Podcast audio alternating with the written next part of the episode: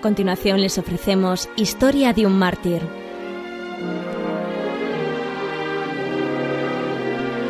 Dirigido por Santiago Cambero.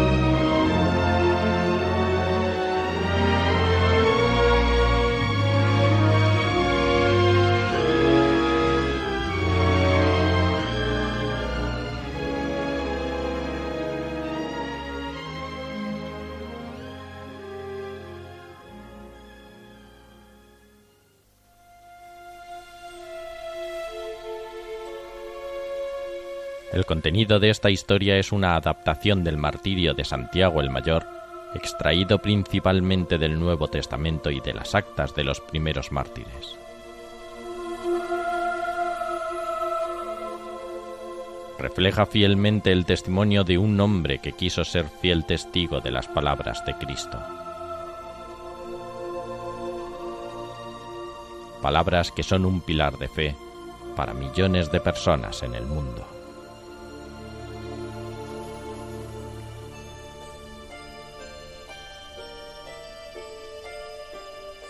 Las palabras que seguidamente van a escuchar son dos afirmaciones pronunciadas por Jesucristo a Santiago y a su hermano Juan en presencia de la madre de ambos y que están recogidas en el Evangelio según San Mateo del Nuevo Testamento. Corresponden al capítulo 20, versículos 22 y 23.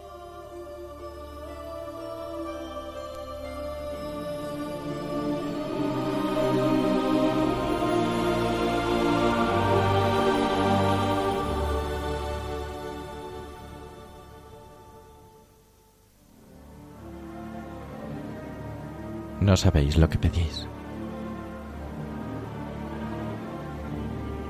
¿Podéis beber la copa que yo he de beber?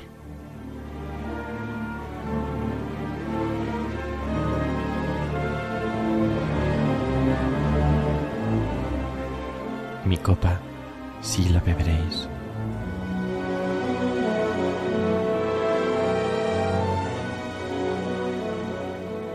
Pero sentarse a mi derecha o a mi izquierda no es cosa mía al concederlo, sino que es para quienes está preparado por mi Padre.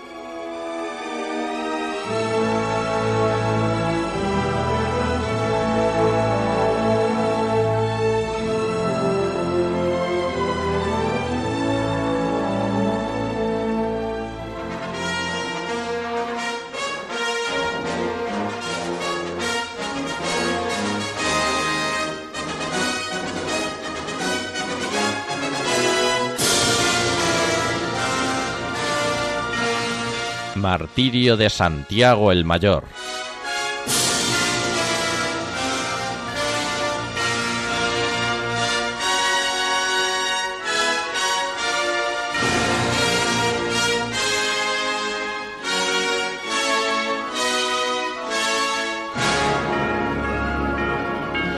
Tras la muerte de San Esteban, en torno a los años 39, hasta la muerte de Santiago el Mayor en el año 44, la vanidad, el deseo de supremacía y la avaricia seguían aportando nuevos nombres a la ostentación del poder romano.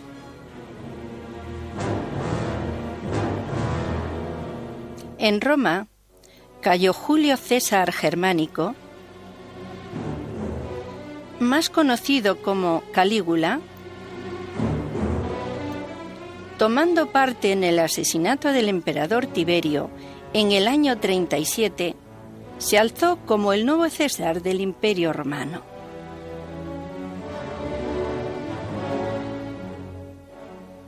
Se apoderó de él un verdadero delirio de sangre y brutalidad, dándose a toda clase de locuras, extravagancias y vanidades. Mató a muchos de sus allegados, muchos crímenes eran fruto de su miserable codicia. La gran masa del pueblo le odiaba y le temía cada vez más por sus crueldades. Por dos veces consecutivas fracasaron las conspiraciones, hasta que el 24 de enero del año 41 acabaron al fin con su vida.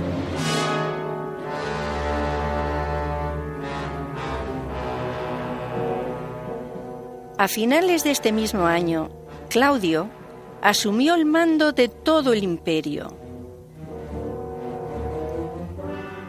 Por estas fechas, en Jerusalén, reinaba Herodes Agripa, quien mandó condenar a muerte a Santiago el Mayor.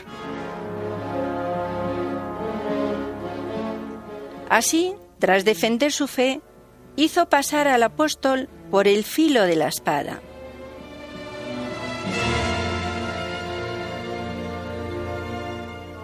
El emperador Calígula había decretado la restauración del reino de Israel y Agripa había sido el afortunado elegido.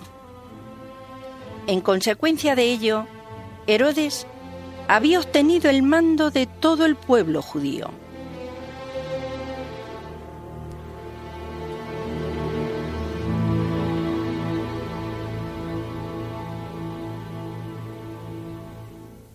Herodes Agripa se mostraba benéfico para los gentiles y especialmente para los judíos.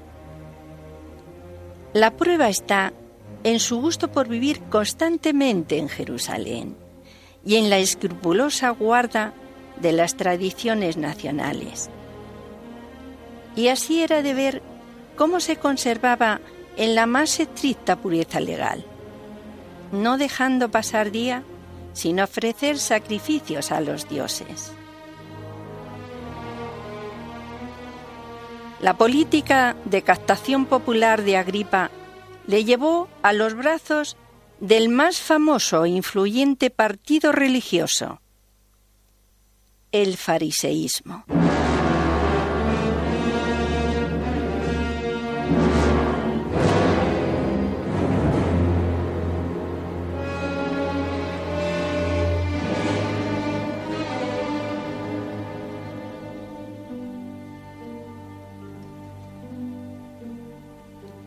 Santiago el Mayor fue hermano de Juan y ambos habían sido discípulos de San Juan el Bautista. Suponemos que eran de posición acomodada dentro del oficio de pescadores, pues su padre, Cebedeo, era dueño de la barca y tenía sus servicios jornaleros. Hacia el año 30, Jesús vio a estos dos hermanos que estaban con su padre arreglando las redes y los llamó.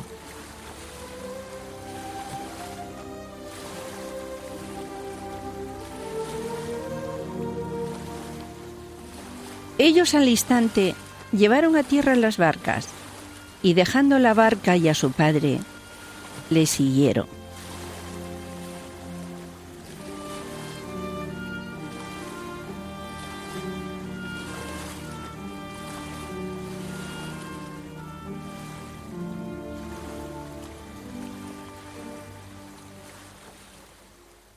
Tras tres años de predicación con los apóstoles y ya próximo a su pasión, toma Jesús consigo a Pedro, a Santiago y a su hermano Juan y lo lleva aparte a un monte alto. Se transfiguró delante de ellos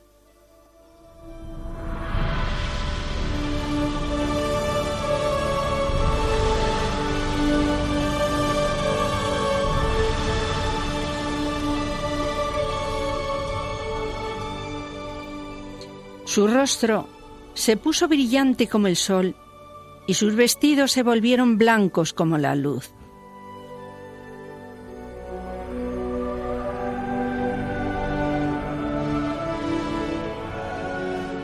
En esto se aparecieron Moisés y Elías que conversaban con él. Una nube luminosa los cubrió con su sombra y de la nube salió una voz que decía, Este es, este es mi hijo amado, en quien me complace, complace, complace. escuchadlo, escuchadlo.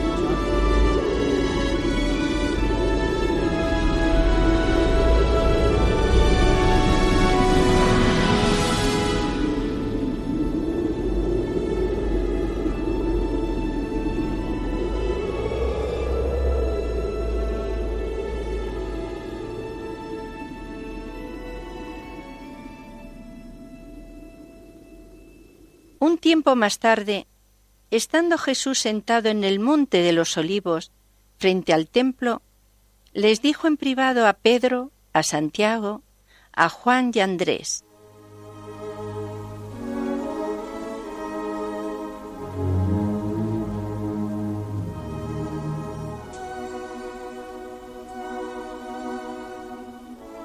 Os entregarán a los tribunales Seréis azotados en las sinagogas y compareceréis ante gobernadores y reyes por mi causa, para que deis testimonio ante ellos.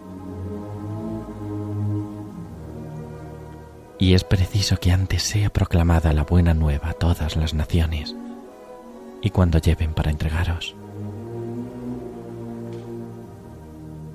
No os preocupéis de qué vais a hablar, sino hablad lo que se os comunique en aquel momento porque no seréis vosotros los que hablaréis, sino el Espíritu Santo.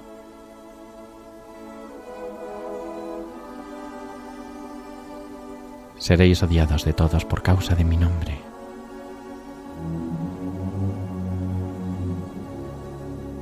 Pero el que persevere hasta el fin,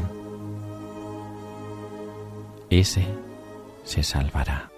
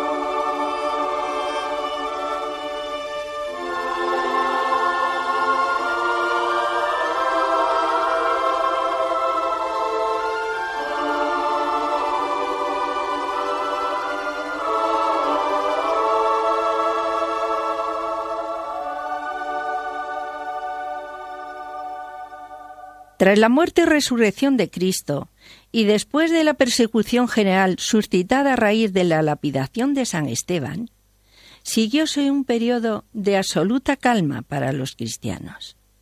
Por toda Judea, Galilea y Samaria gozaba de paz la iglesia y se fortalecía y andaba en el temor del Señor, llena de los consuelos del Espíritu Santo.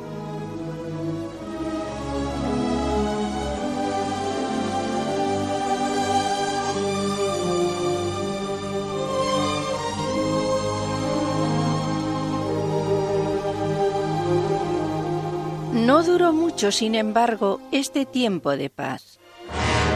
Una peligrosa tormenta amenazaba la cabeza de la nueva religión, a sus maestros y dirigentes.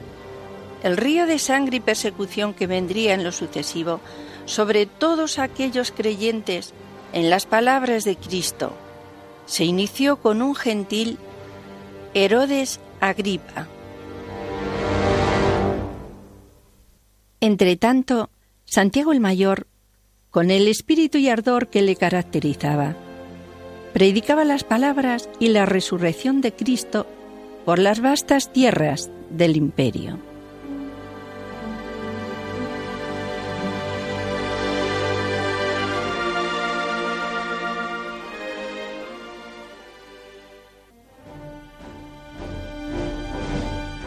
En el año 218 a.C., el ejército romano cruza las Galias y pone el pie en la península ibérica.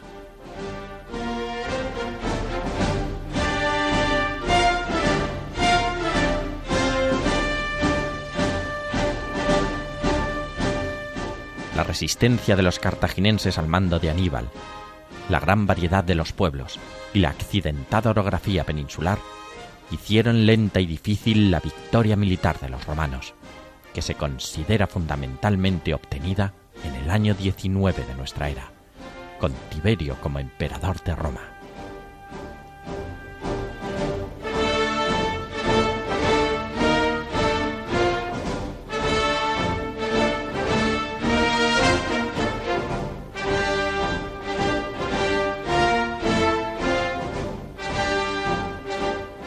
Y así Santiago, aprovechando los numerosos caminos y calzadas romanas, predicó la palabra de Dios durante doce años.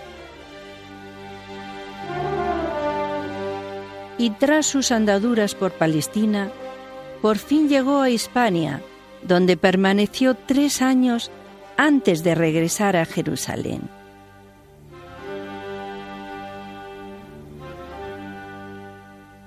Como cuenta la tradición y como se cree piadosamente y se afirma, Santiago vino a predicar a España el Evangelio, pero con escasísimo fruto. Solo había convertido a siete. Estando a orillas del Ebro en Zaragoza, con sus discípulos, orando, apenado, abatido por el fracaso y con la decisión de irse de España recibió la visita de la Virgen María sobre un pilar de mármol, aún viva en carne mortal.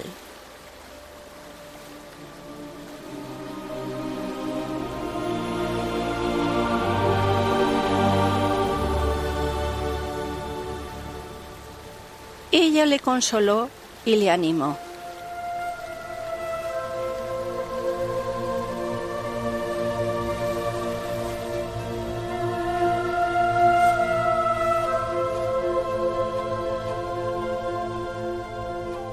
En ese mismo lugar se construyó un templo dedicado a la Madre de Dios.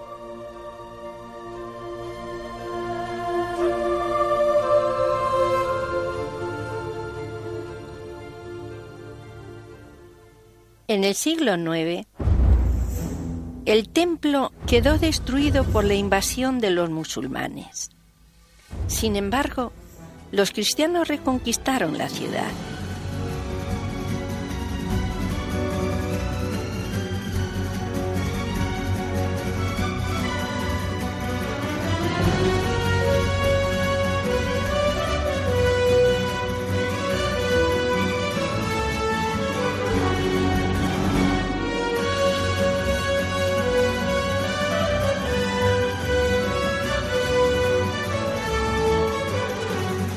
Papa Gelasio II expidió una bula pontificia concediendo indulgencias a los que ayudaran al ejército cristiano y contribuyeran con sus limosnas a la restauración del templo destruido y al sostén de los clérigos que allí servían al sustento divino. Desde entonces, a lo largo de la historia y hasta nuestros días, lo que en el Pilar de Zaragoza veneran los fieles es a la Santísima Virgen favoreciendo Dios a los devotos que allí han ido a orar a su madre, con gracias y milagros jurídicamente probados, considerándose la Virgen del Pilar como la patrona de España y su venerado templo como lugar predilecto de los católicos españoles.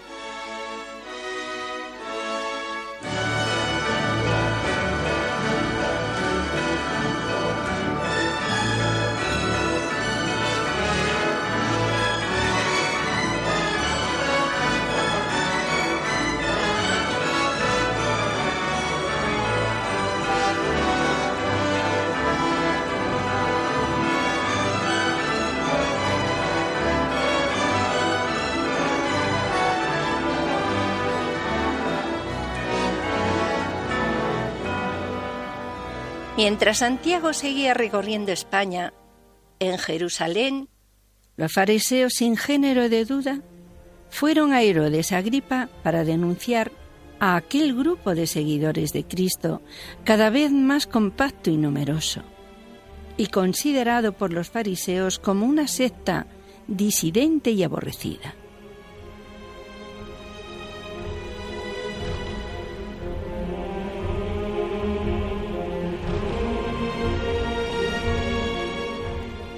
El nuevo monarca advirtió pronto la malquerencia no disimulada que las autoridades religiosas y los más influyentes de Jerusalén abrigaban contra los cristianos. Y así, Herodes no podía hacer nada más grato al pueblo que pasar por encima de la caridad y de la justicia, hiriendo de muerte a la odiosa facción, eliminando a sus más visibles cabezas, los apóstoles.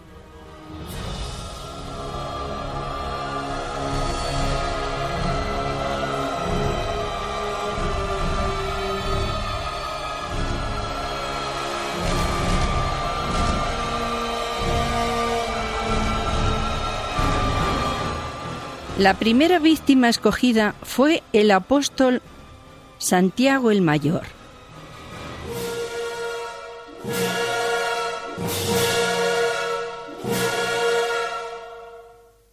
¿Por qué fue objeto de sus preferencias? Quizá creían que era el principal en la comunidad cristiana. Al menos es cierto que era un celoso predicador de la fe respondiendo a su carácter fogoso y ardiente en el amor y en la defensa de Jesucristo.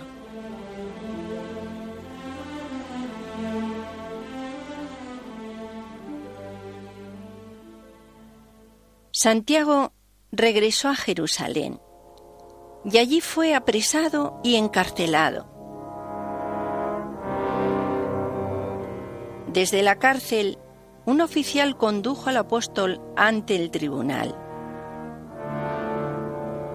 Viendo cómo daba testimonio de su fe, se confesó también él cristiano.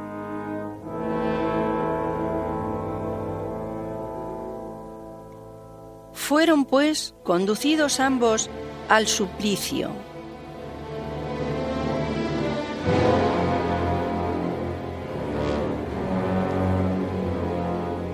y estando ambos atados por cadenas, por el camino pidió a Santiago que le perdonara. Y éste, tras breve reflexión, le dijo,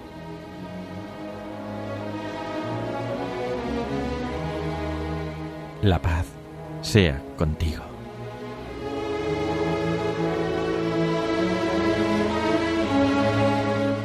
y le besó.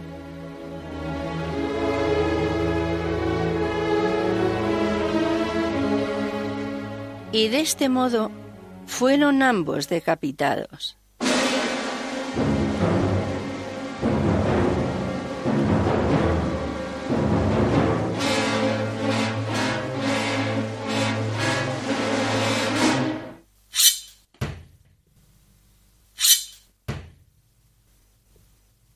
La tradición cuenta cómo dos discípulos del apóstol trasladaron su cuerpo.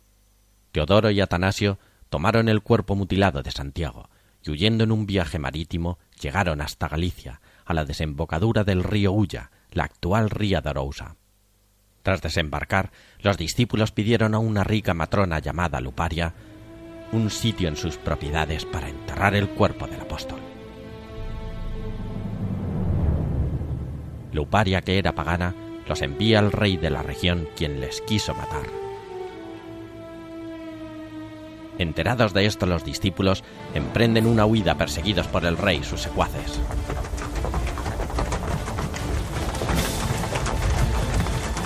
Cruzan un puente sobre el río Tambre, y al entrar allí sus perseguidores, éste se derrumba milagrosamente y perece el rey y todos los que le acompañaban.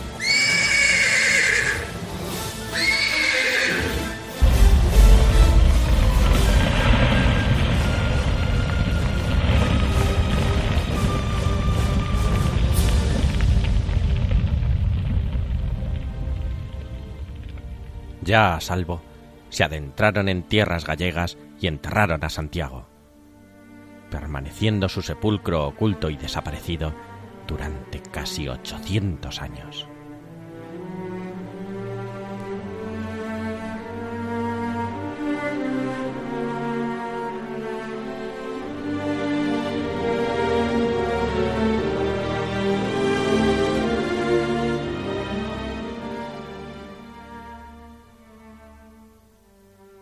La muerte de Santiago en el año 44 no pudo menos de ser grata a los fariseos y sus seguidores, dispuestos a exterminar la odiosa secta de los Galileos.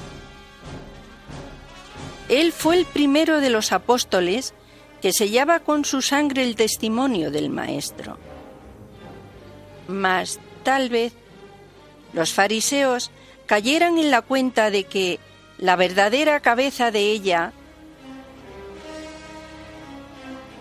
no era Santiago.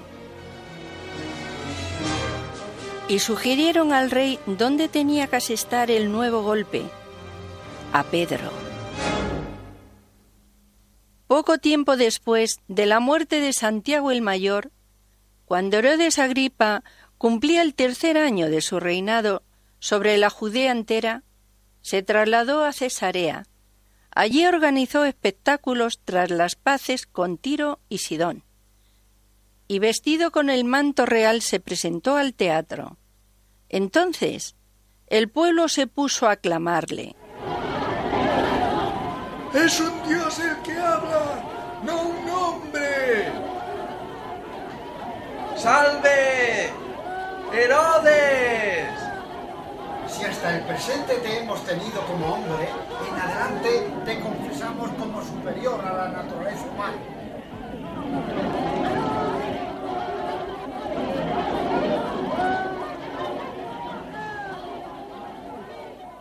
El rey no lo reprendió ni rechazó la sacrílega adulación, pero inmediatamente le hirió el ángel del Señor porque no había dado gloria a Dios y sintió que un dolor le atravesaba el corazón al que se le añadió un repentino dolor en el vientre.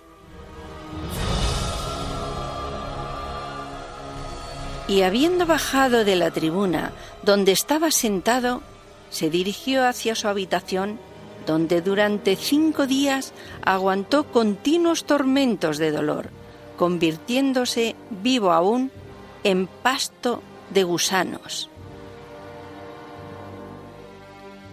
Y así expiró.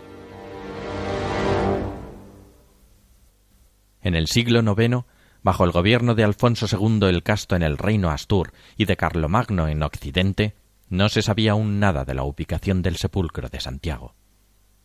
En el año 813, un pastor de la región gallega llamado Pelayo quiere ver sobre el monte Libradón una extraña composición de luces de estrellas. De ahí surgió el nombre Santiago de Compostela. Las noticias llegan al obispo Teodomiro, quien ordena desbrozar el monte. Durante los trabajos aparece un arca de mármol, anunciándose que los restos dentro encontrados pertenecen al apóstol Santiago el Mayor y sus dos discípulos, Atanasio y Teodoro. Tras lo cual, en el año 840, Alfonso II traza desde Oviedo el primer camino de peregrinación a Compostela para venerar los santos restos.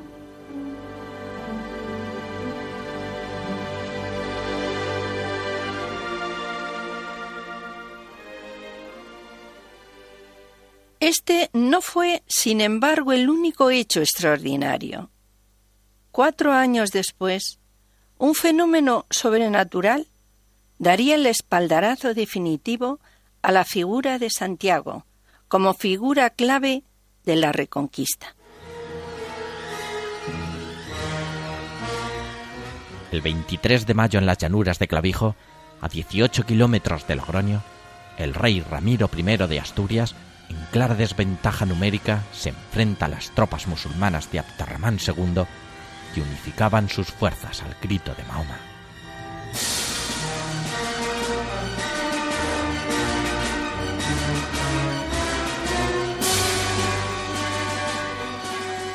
Cuando parecía que todo estaba perdido, entre el fragor de espadas y lanzas, el apóstol Santiago aparece sobre un corcel blanco y blandiendo su espada sobre la morisma. Los cristianos vencen contra todo pronóstico.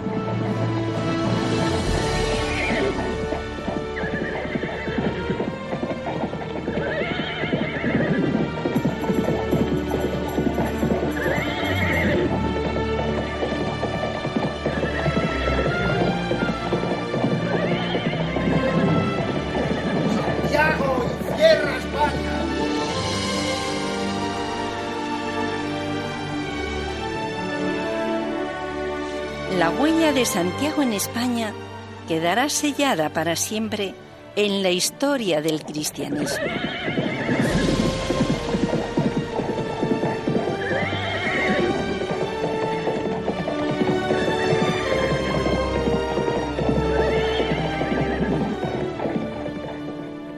En el año 899, Alfonso III el Magno mejora y amplía la basílica original que alberga el sepulcro. El 11 de agosto del año 977, Almanzor saquea y destruye el templo, pero respeta el sepulcro. En el año 1075, el obispo Diego Peláez y el rey Alfonso VI acometen la construcción de la tercera basílica sobre el lugar santo.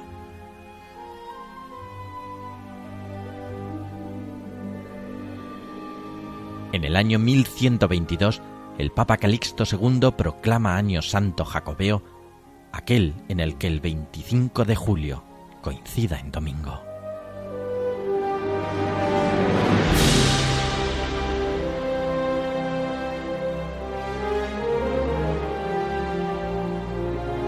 ...57 años más tarde, mediante la bula Regis Eterna,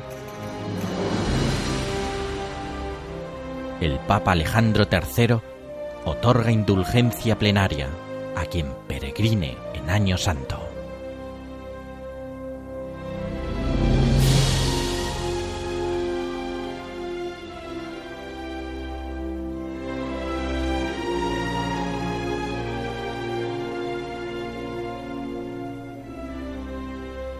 Nueve años más tarde, el maestro Mateo firma el Pórtico de la Gloria, acceso a la Catedral de Santiago. En 1588, el arzobispo San Clemente esconde los restos del apóstol ante el temor de un ataque inglés. El sepulcro permanecerá así 300 años perdido.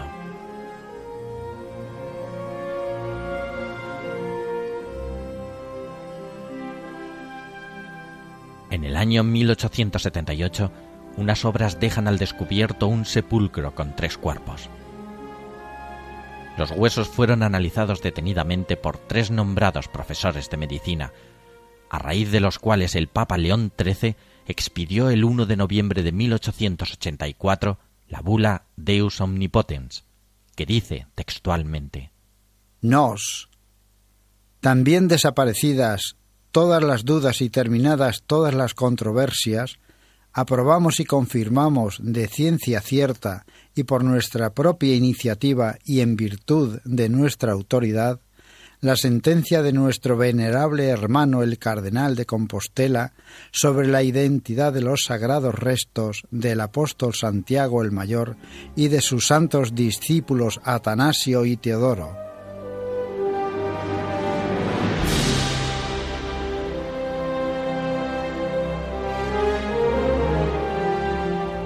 y ordenamos que esta sentencia tenga perpetuamente fuerza y valor.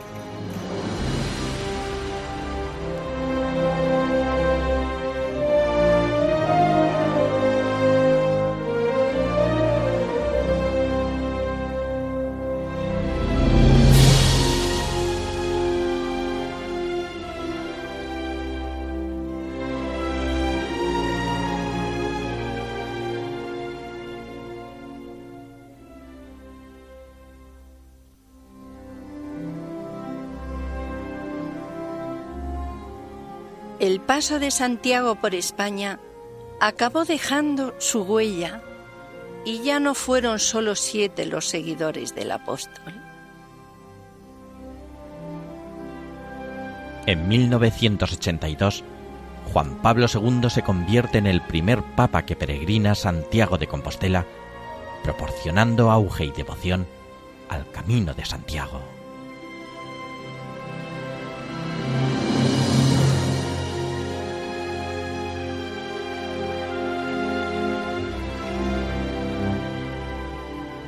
Y así, en el 2004, primer año santo del siglo XXI, 179.944 peregrinos obtienen la Compostela.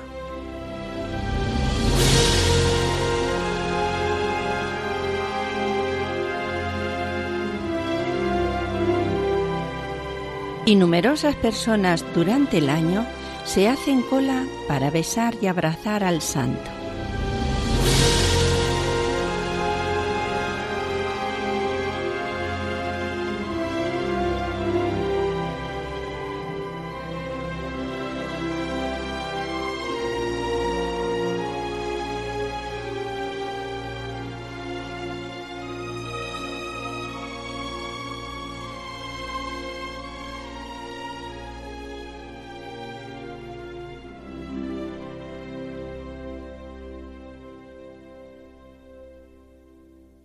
Amigos de Radio María, les hemos ofrecido esta historia sobre Santiago el Mayor, apóstol de Cristo y mártir, y considerado como el patrón de España.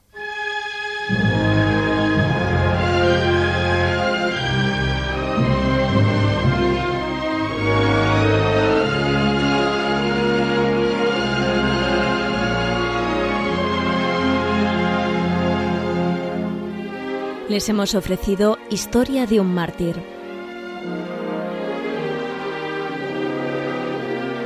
dirigido por Santiago Cambero.